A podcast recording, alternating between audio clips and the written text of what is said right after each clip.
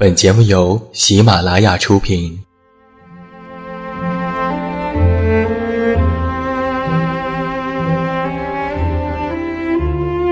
在这个世界上，总有让我们恋恋不舍的事情，比如感情、相遇、离别。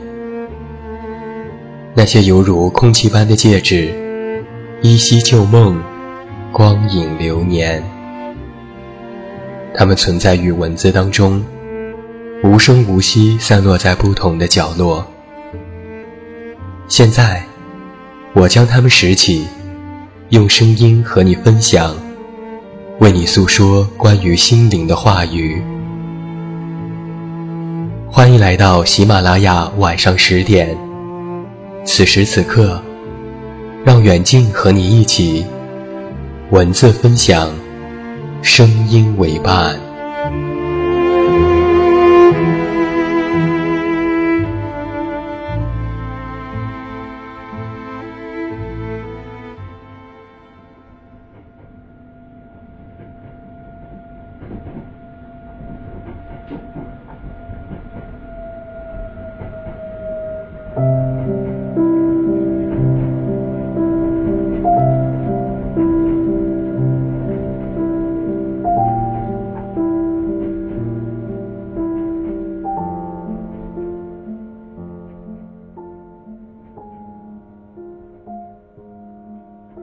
我是你的树洞，也是你的枕边人。嗨，你好吗？我是远近，欢迎你来到喜马拉雅晚上十点。公众微信搜索“这么远那么近”，每天晚上陪你入睡，等你到来。在五一假期的时候，有两部电影，一部叫做《后来的我们》，一部叫做《幕后玩家》。看了这两部电影，我发现。剧中的男女主角，特别像是在一起之后，以及在婚姻之后。后来的我们，变成了幕后的玩家。在后来的我们当中，建青十年后见到小小，问他：“如果当年我们爱下去会怎样？”小小坚定地说：“我们还是会分开。”那如果我们结婚了呢？那我们会离婚。那如果我当时很有钱呢？那你早就已经找了十个小三了。对于小小和建青的这段感情，许多人都在为他们没有后来而感到遗憾。但是，请你设想一下，如果这段感情真的走到了最后，又真的会有我们吗？建青和小小分开真正的原因，不是因为穷，不是因为生活的暴击，而是在相恋的过程当中，那些渐行渐远的价值观，那些不能真正走在一起的想法。他可以放弃大房子，放弃好生活，跟穷小子在一起，但却看不到他身上那股积极向上的力量，看不到未来。小小要的感情。是精神层面上的看到，但是后来，建青却只给予了物质层面上的稳定。所以你瞧，年轻的建青和小小在多年之后，不就变成了幕后玩家里的钟小年和魏思萌吗？这就是一个从美好的爱情和希望都在一点点被摧残的过程，也是夫妻关系挣脱束缚。展开另一种生活的开始。在幕后玩家当中，婚姻的一开始，他们坐在小餐馆里豪情万丈，憧憬着未来的生活。为了进入他的世界，魏思萌选择辞去了副主编的工作，去当一个财经记者。而钟小年为了给魏思萌一个温暖的家，在金钱的游戏当中失去了本性。在物质和精神的天平之上，他选择了向金钱低头。正如电影的开头，他问云吞店的老板：“为什么价格从十五元涨到了二十元？”老板跟他说：“没办法，因为丈母娘要买房，他表示很理解。他说：“男人结婚之后会用到很多钱，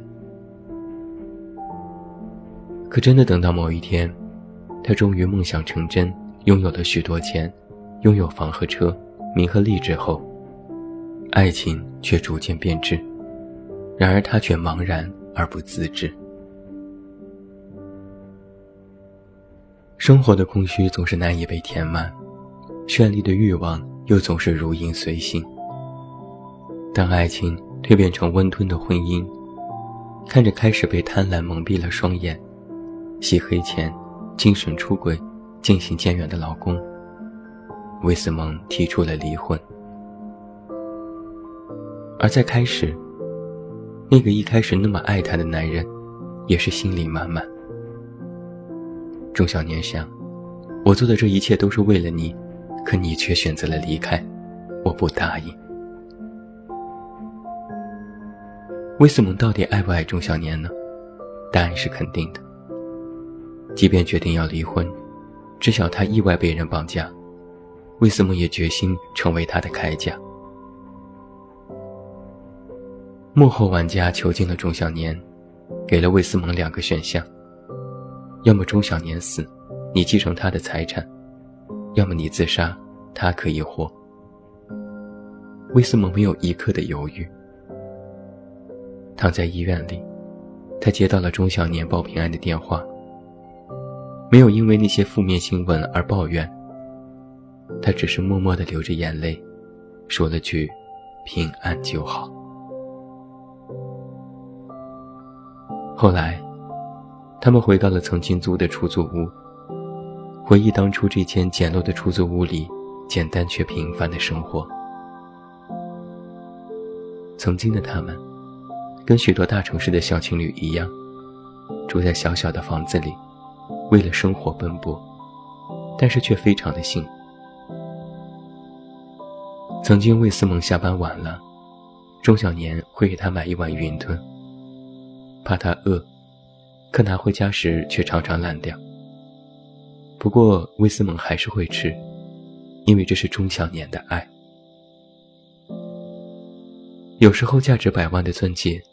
也抵不过二十块一碗的云吞，百万不过是个冷冰冰的数字。但是愿意每天给你买一碗云吞做宵夜，那是一份无价的牵挂、在乎和懂得。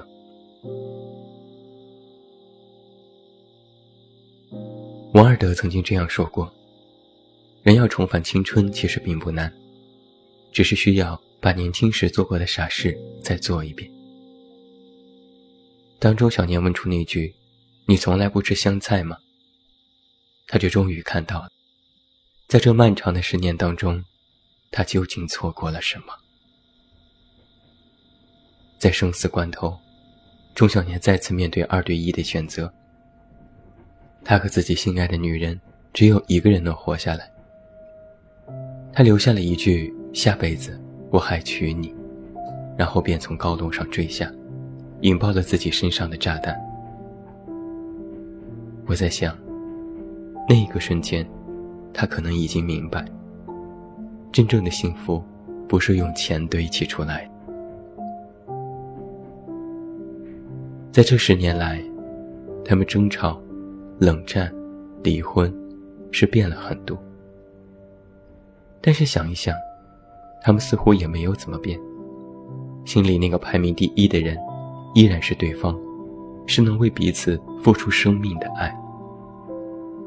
但是，他们却用十年的时间，用错误的方式，爱着一个人。幕后玩家看似是一部悬疑片，但其内核是一针见血的家庭关系。